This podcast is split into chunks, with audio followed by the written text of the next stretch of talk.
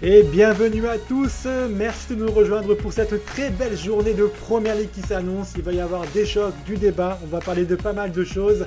Pour m'accompagner aujourd'hui, vous l'avez deviné, vous l'avez entendu, Quentin n'est pas là, il est malade, on l'embrasse et on lui souhaite un très bon rétablissement, mais on n'en est pas moins, euh, pas moins de qualité puisque donc avec moi il y aura Alban et Karim pour m'accompagner. Karim en direct du Plex du Maroc, qui fait l'effort euh, toujours là pour nous accompagner. Merci à toi. Et du coup, bah, ça va être un épisode un peu particulier parce que je vais faire et l'animation et, lancer les débats. Donc, euh, soyez avec moi et soyez forts. On va commencer euh, ce premier sujet du coup euh, qui va concerner Aston Villa contre Arsenal, messieurs. Et je voulais vous parler d'Aston Villa, puisque Aston Villa a fait un match titanesque contre Manchester, City mercredi avec une victoire 1-0 contre les Citizens.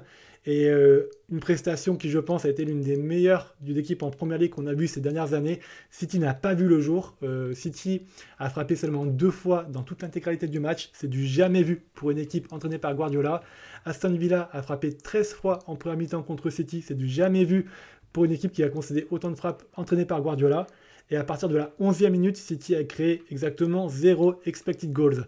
Ça vous dit à quel point la, prestation de, Aston Villa a été parfaite et cette prestation elle peut s'expliquer par beaucoup de choses. Donc déjà, il faut rendre hommage à la technique de Emery. Emery, depuis qu'il est arrivé chez Aston Villa, il a mis en place un 4-4-2 qui est absolument euh, impressionnant. Il s'inspire beaucoup de ce qu'il faisait auparavant à Villarreal, avec euh, donc un 4-4-2 en position défensive qui laisse quand même très peu d'espace à l'adversaire. Il faut savoir aujourd'hui que Aston Villa est l'équipe qui joue le mieux le hors-jeu du championnat.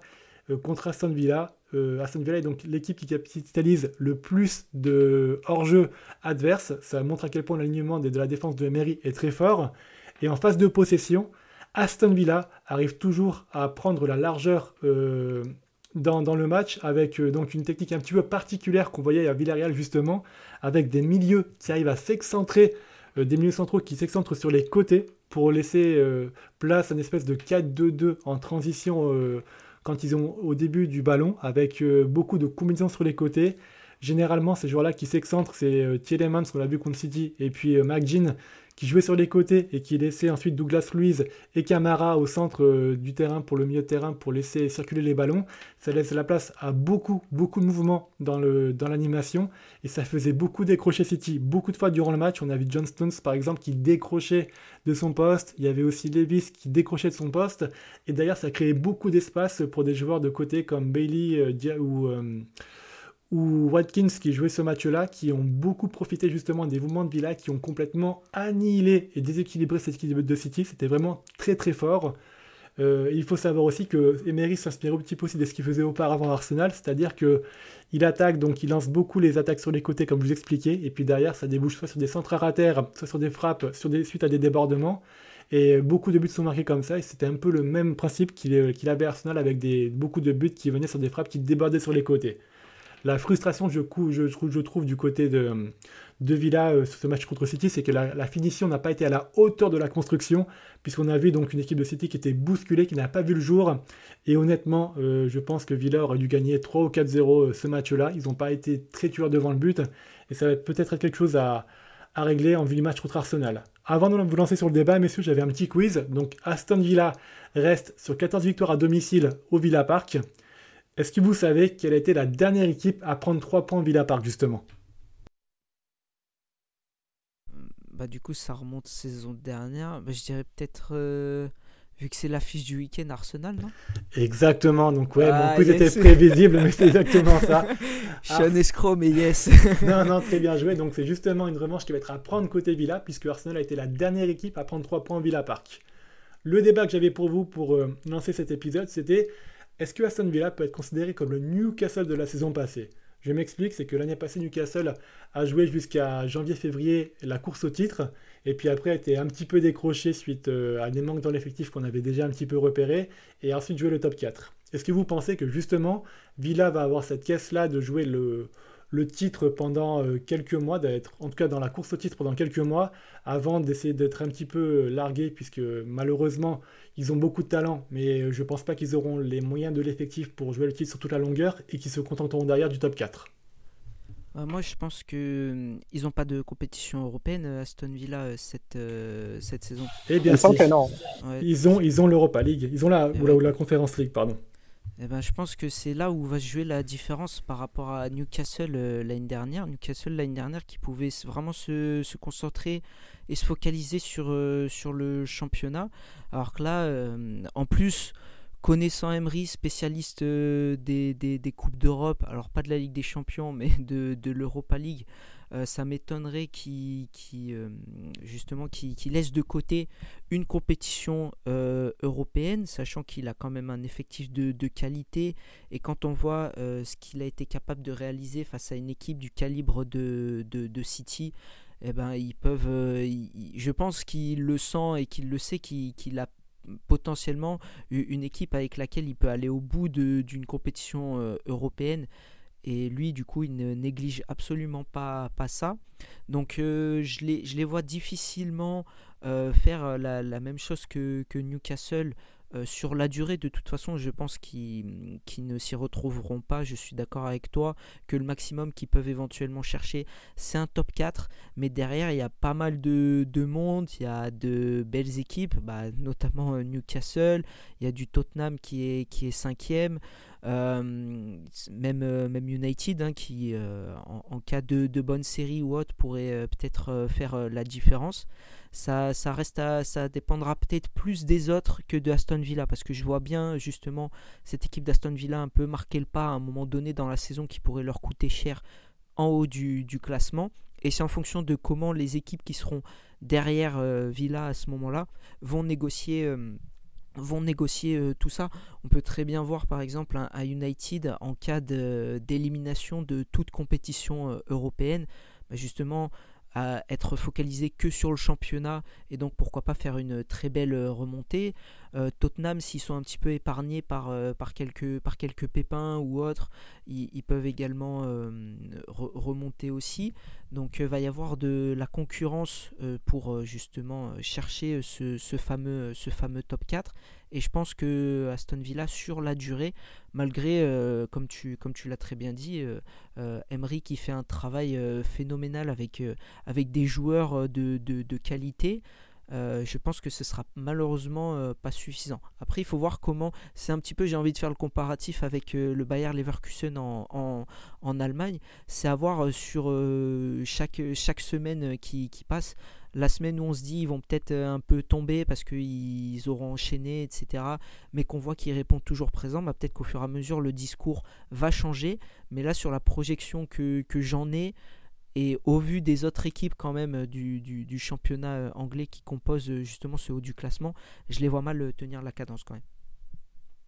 Moi, pareil, même chose que, même chose que pour Alban, même si voilà, on ne va pas cracher sur le travail que fait euh, Emery. En, en reprenant, qui reprend quand même une équipe qui est moindre que ce qu'il avait euh, du côté d'Arsenal. Et euh, je, te rejoins sur ce que disait Florence par rapport à par rapport aux Coupes d'Europe parce que il me semble qu'il en avait gagné une avec euh, avec, Séville, si mes souvenirs sont bons.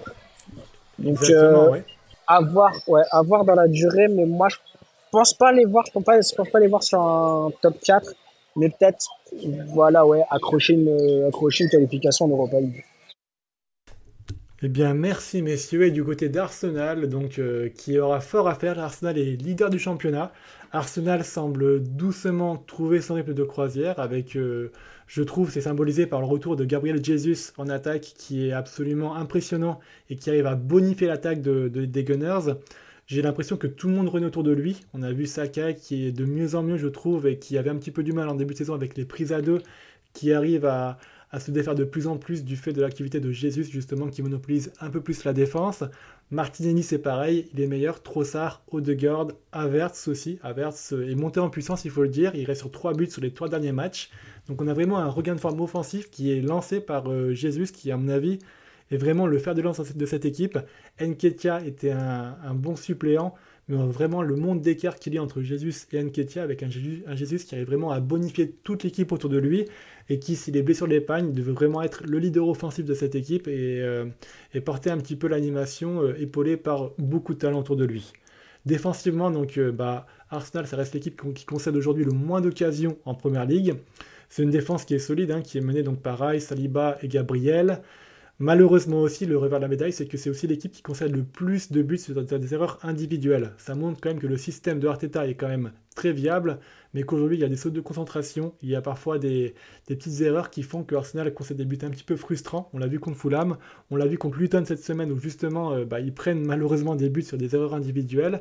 Et il y a un autre paramètre à prendre en compte sur la fébrilité d'Arsenal, c'est sur les corners. On a déjà 4 buts qui sont concédés sur corner. Et ces buts-là, ils sont aussi en partie expliqués justement au déficit de taille de David Raya, qui est bah, plus petit que la plupart des gardiens. David Raya fait environ 1m80, donc c'est quand même pas très grand, surtout contre des gros colosses que tu peux avoir en première ligue. Et ils n'ont pas encore réussi à s'ajuster par rapport à ça. On l'a vu, euh, donc ils prennent deux buts sur corner contre Luton euh, cette semaine. Et à chaque fois, donc, euh, c'est des oublis de marquage qui laissent bah, à des baillots ou chaud justement libre de ton marquage et qui, euh, bah, lancés, font vraiment le taf euh, physiquement face à un Raya qui est malheureusement trop juste physiquement pour essayer de, contrer ces joueurs-là. Donc il faudra voir ça. Par contre, mentalement, l'équipe, elle est absolument impressionnante. Et euh, une de ses grosses forces, c'est sa capacité justement à arracher des résultats dans les 10 dernières minutes. Si on récapitule un petit peu les buts qu'ils ont marqués dans les 10 dernières minutes cette saison-là, ils ont arraché des victoires contre Luton, justement, donc avec un but à la 97e de, de Declan Rice. Contre City, ils mettent un but à la 87e minute. Contre United, ils arrivent à arracher la victoire avec des buts à la 96e et avec la 98e ou la 101e, je crois, euh, pour, pour, parachever le 3-1. Brentford, ils arrivent à marquer un but à la 89e et ils arrachent le nul contre Chelsea dans les dernières minutes. Ça montre quand même que c'est une équipe qui ne lâche jamais rien et qui arrive toujours à croire en ses ressources pour arracher des résultats dans les dernières minutes. En côté négatif quand même, il va y avoir donc la suspension de Mikel Arteta qui ne pourra pas assister sur le banc au match euh, contre Villa. Il a reçu trois cartons jaunes et il sera dans les tribunes. Et il y a aussi une liste de blessés qui s'accumule avec Tomiyasu, Vieira, Smith Rowe, Partey et Timber. Et ça laisse des gros trous au niveau des latéraux, je trouve. Et Arsenal va enchaîner des matchs tous les trois jours en décembre avec, pour seule option viable en latéral gauche, euh, Zinchenko qui n'est pas le joueur le plus fiable au niveau des blessures. Alors certes, il y a Kivior qui vient sorti de banc, mais Kivior ne donne pas la stabilité et la construction que donne un Zinchenko aujourd'hui. Donc ça va être à suivre, il faudra vraiment faire attention. Et une blessure en plus dans le secteur des latéraux euh, du côté d'Arsenal pourrait beaucoup complexifier la tâche des Gunners euh, pour le Box Day qui arrive.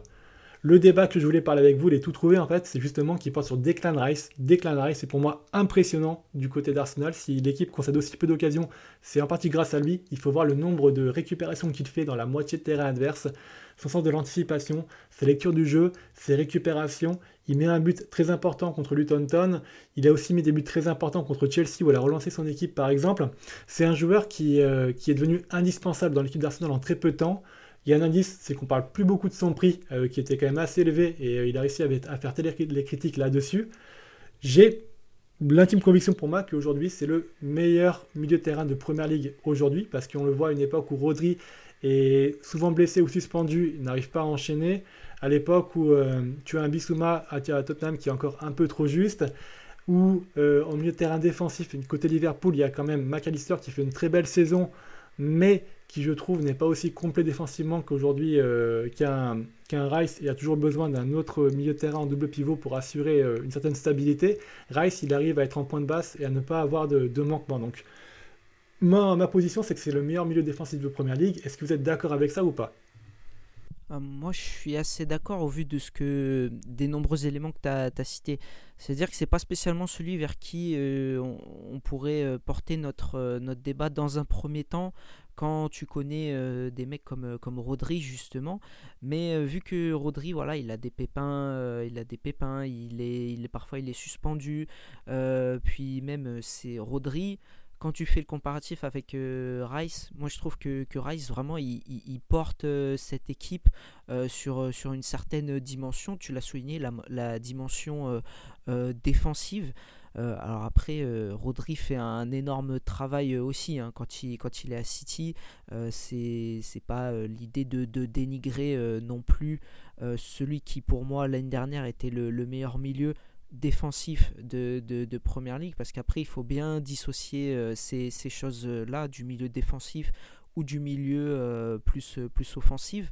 Mais hum, c'est vrai que tu as, souligné énormément de, points, de points forts qui caractérisent Declan Rice depuis le début de saison. En tout cas pour moi, parce que c'est vrai que je l'avais beaucoup moins vu à l'œuvre lorsqu'il était du côté de, de, West Ham. Euh, mais là, en fait, il s'est incorporé dans, dans, le collectif très rapidement. Déjà, je trouve que ça, c'est un, un, point fort. Euh, et on a senti euh, très rapidement, encore une fois, qu'il avait pris énormément de choses euh, à son compte, comme si ça faisait depuis 2-3 ans qu'il était dans l'effectif et que c'était un véritable patron. Et ça se traduit justement par ses actes sur le, terrain. Le volume de jeu, le volume de course qu'il a surtout quand on connaît l'intensité de la première ligue, c'est vraiment euh, limite à être plus essoufflé que lui devant, sa télé euh, euh, quand, on, regarde le, match. Donc non, franchement, il y a, énormément de, points positifs. Je pense, voilà, avec tout ce, qui a été dit, de par la forme d'Arsenal aussi qui, fonctionne bien, je pense qu'il il peut à l'instant T être clairement dans, les. Enfin, considéré comme le meilleur milieu euh, défensif de, Première Ligue, mais il faut que ce soit sur, euh, la durée d'une saison qui continue à porter cette équipe d'un point de vue défensif. Une blessure évidemment peserait dans la balance ce que je ne lui souhaite pas. Mais en tout cas, pour, pour le moment, si on fait voilà, un rapport euh, entre son apport individuel, lui, au collectif, et ce que ça amène euh, du point de vue des résultats et des performances euh, à, l'équipe, il, pèse énormément lourd dans, dans la balance. Donc rien que pour ça et pour le travail qu'il fournit, qui est de qualité et de quantité aussi, il mérite totalement d'avoir ce, ce, ce, titre subjectif à, cette, à cet instant de, de la saison. On va passer à la suite de l'affiche. Euh, la prochaine affiche sera Tottenham qui oppose Newcastle. Donc malheureusement, on a déjà parlé de Tottenham et de Newcastle la journée précédente et à l'heure on enregistre, les matchs de Tottenham et de Newcastle ne sont pas encore finis. Donc euh, ça va être très dur d'amener des sujets d'actualité. Je voulais quand même revenir un peu sur la performance de Tottenham contre City, avec une équipe qui a été solide et qui a eu beaucoup de pragmatisme, des joueurs et une solidarité entre les joueurs qu'on ne voyait plus sous Conte et que Postecoglou est arrivé à ramener avec beaucoup de brio. Une équipe euh, qui repose malheureusement aussi beaucoup sur la réussite de ses individualités, parce que donc avec les blessures, malheureusement, Postecoglou doit composer un petit peu différemment. Et ce qui nous a sauvé contre City, ça a été quand même beaucoup de réussite, avec euh, un Son qui a été absolument... Euh, titanesque et qui a marqué sur quasiment euh, zéro occasion. C'était très très fort. Euh, et si on regarde le classement des expected goals, justement, euh, Tottenham est dans la deuxième partie du classement. Il concède plus d'expected goals qu'il n'en crée. Donc ça montre quand même qu'il y a quand même aujourd'hui encore un manque de maîtrise de la part des matchs de Tottenham. Et c'est peut-être un point qui pourrait les empêcher d'atteindre le top 4, puisqu'il faut quand même faire preuve d'une certaine maîtrise pour se reposer un petit peu moins sur ses individualités et un petit peu la réussite de ses individualités. Donc le débat que je voulais emmener avec vous, c'est est-ce que vous pensez que Tottenham aujourd'hui est une équipe chanceuse pas en termes de blessures, parce qu'on le sait très bien qu'ils ne sont pas chanceux, ils n'ont pas été épargnés, mais plus dans la, dans, la, dans la capacité à convertir des occasions à partir de rien et dans la capacité parfois à, arracher des résultats alors que le match n'est pas maîtrisé et euh, sur lequel ils ont beaucoup de réussite, ou si au contraire c'est une équipe qui est plutôt solide et que le 3-3 contre City ne, ne, relevait pas forcément de la réussite, mais plus d'une solidité comme je vous l'ai parlé, avec une vraie solidarité entre les joueurs, avec... Euh, une équipe qui ne se démonte pas et qui, malgré parfois donc, des matchs non maîtrisés, ne perd jamais espoir et arrive toujours à se sortir un petit peu les, doigts pour euh, surpasser les fonctions et, arracher des résultats là où on ne les attend pas. Euh, je sais pas si Karim il veut euh, s'il veut interagir là-dessus. Moi je pense que faut pas considérer cette équipe comme, comme chanceuse. pourquoi? Parce qu'à un moment donné, quand tu parles par exemple d'un joueur comme Hugminson, euh, je sais plus si c'est toi aussi, c'est Karel qui a l'habitude de, dire, euh, il me semble que c'est toi dans le dernier podcast euh, qui, est sorti, qui avait souligné le fait bah, qu'en gros c'est un joueur qui est capable de, se créer des occasions à partir de rien et qui est capable de se les créer tout, tout, seul. ça, et ensuite, pour pouvoir les convertir, c'est pas de la chance. À un moment donné, quand tu as des, quand tu as des joueurs talentueux, des, des, des joueurs euh, qui sont là pour faire euh, la différence et qui réussissent euh, justement à la faire hmm, c'est pas c'est pas de la chance c'est juste que c'est typique du d'une marque que quand tu as besoin et que tu attends quelque chose de ton principal atout offensif et eh ben, le, le gars répond présent et te met sur, sur, sur les bons rails. Après, la chance, ça pourrait être plus si à chaque fois qu'il marque, euh, ça, enfin encore, j'appellerais même pas ça de la chance. Si à chaque fois que tu marques, tu, ça fait poteau rentrant, c'est que tu l'as travaillé, c'est que le gars vraiment devant le but, c'est un, c'est un vrai euh, tueur. Et je parle que d'un point de vue euh, offensif, parce qu'après ça pourrait se reporter d'un point de vue défensif aussi. Il cherche à provoquer les choses. Enfin, Postecoglou, de la manière dont il joue, il cherche à provoquer les, choses de, l'adversaire. C'est soit c'est lui, il prend les choses à son compte et il, met en place des, choses, des, schémas de passe, des systèmes, des combinaisons pour justement arriver à se créer euh, euh, certaines opportunités qui sont travaillées et à ce moment-là c'est donc pas spécialement de la chance mais c'est aussi travailler euh, le fait que si sur, le, sur un week-end qui se, qui se présente tu vas jouer face à une équipe où tu sais que tu n'auras peut-être pas beaucoup d'occasions euh, tu, travailles euh, justement avec euh, tes, joueurs offensifs pour être le plus efficace possible. Des fois, il y a des jours sans, des fois, il y a des jours un petit peu plus avec, mais ça reste quand même travaillé à la base. ce, qui, ce qui peut par contre faire pencher la balance, c'est peut-être à un moment donné une certaine fatigue physique des, des, joueurs.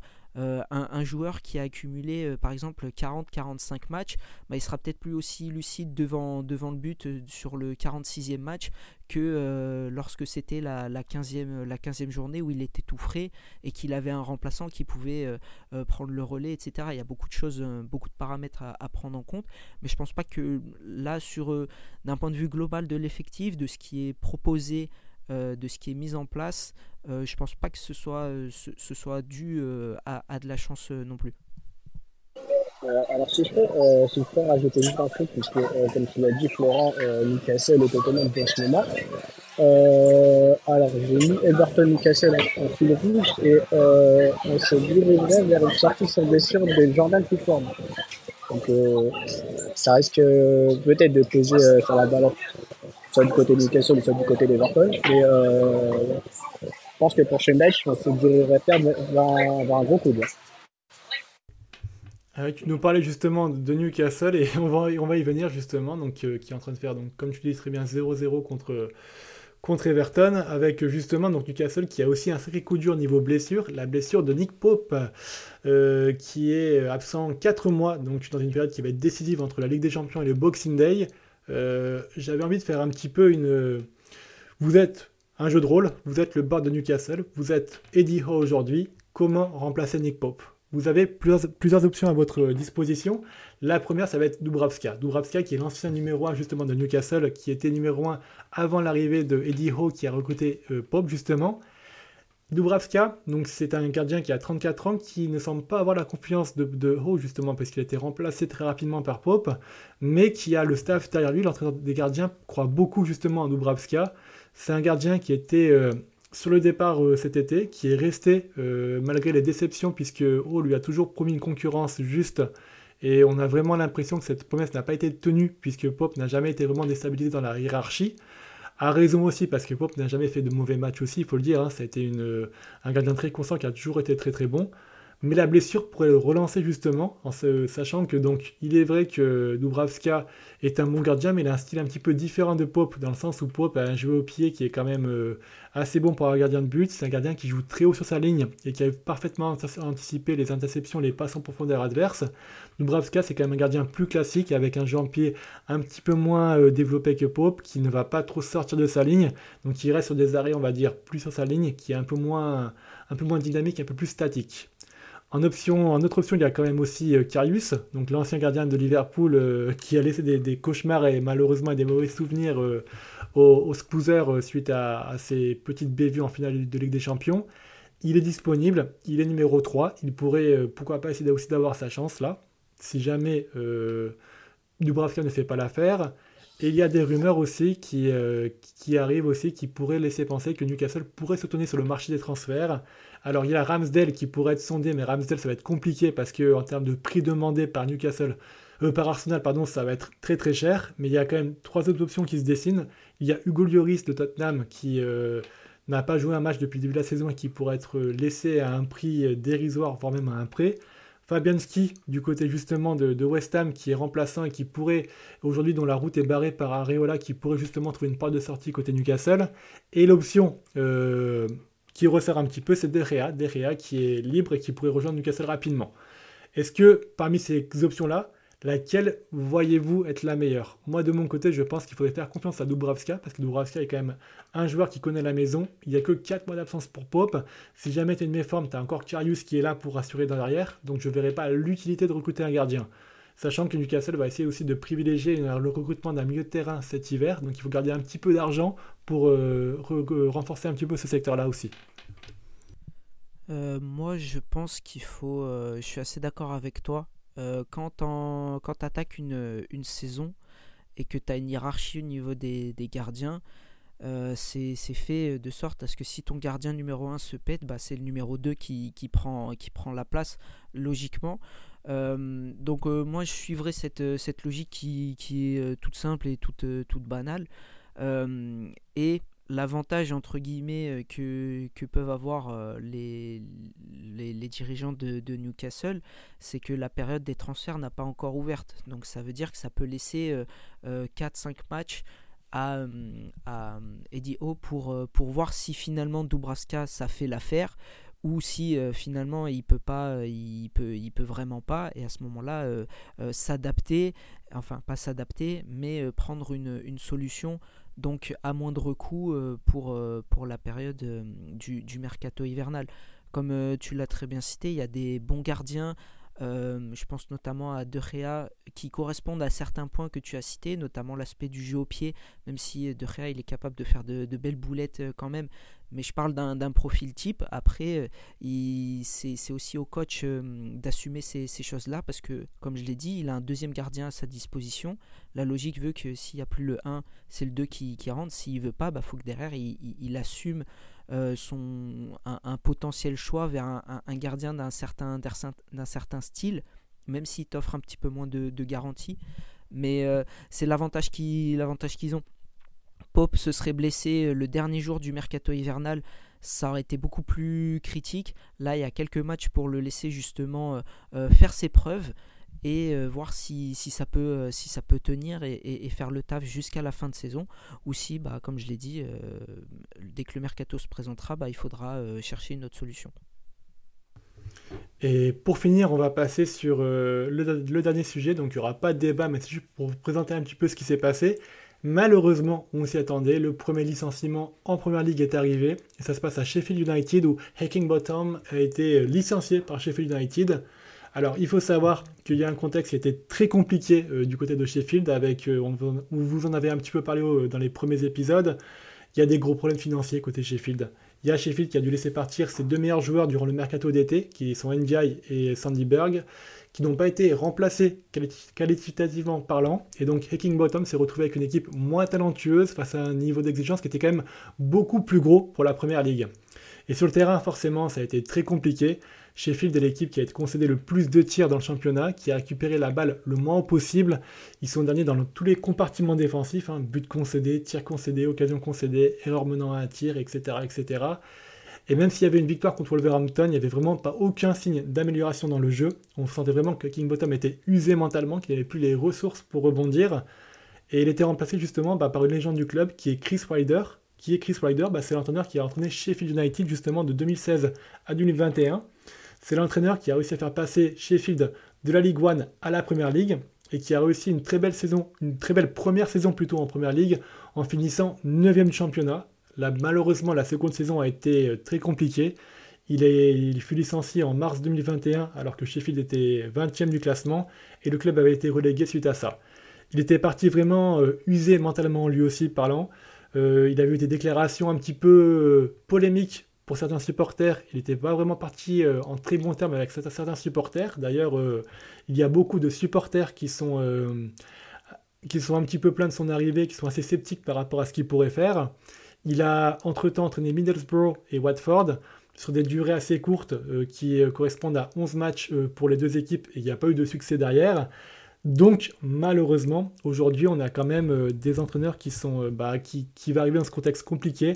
Un entraîneur qui certes connaît la maison, mais qui n'arrive pas aujourd'hui, mais qui va devoir faire face, excusez-moi, à un gros, gros, gros challenge de, sauver justement cette équipe de, Sheffield, et ça va être très compliqué. Il y avait un petit fun fact que je voulais parler avec toi, Alban, et je vais t'interroger dessus, c'est que donc, avec son arrivée quand même, ça, il, va y, avoir 25% des managers de Première Ligue qui ont entraîné Watford. Donc ça veut dire qu'avec lui, il y a 4 autres entraîneurs de Première Ligue qui ont aussi entraîné Watford. Est-ce que tu pourrais me nommer ces 4 entraîneurs de Première Ligue si tu y arrives? Alors là, euh, non, franchement, je les, je vais pas te mentir, je les sais pas. Watford, c'est pas l'équipe que, euh, que je suis le, le plus. Donc euh, non ouais je les je les ai pas mais je veux bien la je veux bien la liste parce que je sais que tu l'as préparé. Exactement, vas-y te pose la question. J'aurais quand même pas été très malin de te poser la question et de te laisser tout seul. Alors il y a Sean Dyche qui entraîne Everton aujourd'hui qui avait entraîné Watford, Silva qui qui entraîne Fulham, Hodgson qui entraîne Crystal Palace et Edwards qui entraîne Luton Town. Donc il y a quand même 5 anciens entraîneurs de, Watford en première ligue, c'est assez marrant. Hodgson avec tous les clubs qu'il a fait, j'aurais pu le citer quand même. Euh, un peu. Mais ouais. c'était pas une question facile, c'est vraiment une question qui s'adresse vraiment, je pense, euh, à tous les, les, les, aficionados du championnat anglais euh, et de, de, la Ligue 1 ou de la, du Championship. Donc du coup, j'espère que nos auditeurs ont réussi à avoir ces 5 entraîneurs. C'était pas facile, mais si vous les avez, c'est que vous êtes quand même très très fort en termes de connaissances de football anglais. Euh, quoi qu'il en soit, donc, il faudra voir si ce renvoi et ce licenciement permettra à Sheffield de rebondir. Ils ont joué contre Liverpool cette semaine. Ça n'a pas été très concluant. On a une équipe de, Sheffield qui a été largement dominée. Ils perdent que 2-0. Mais honnêtement, ils ont pu perdre 5-0 tellement ils n'ont pas eu la main sur le match et tellement Liverpool a dominé. Il faudra voir s'ils arriveront à rebondir. Moi, je suis très pessimiste et je ne pense pas que ce changement d'entraîneur, justement, arrivera à changer les choses du côté de, Sheffield. C'est la fin de cet épisode en tout cas. On vous remercie de nous avoir écoutés. On vous remercie de votre fidélité. N'hésitez pas à lâcher votre meilleur 5 étoiles sur les plateformes de streaming. N'hésitez pas à partager cet épisode chez vos proches, sur Twitter ou sur Instagram. On est présent sur Insta, ne likez pas que des culs là-dessus. Il y a aussi des épisodes à liker, donc on compte sur vous et on vous remercie. C'était traditionnel. Ciao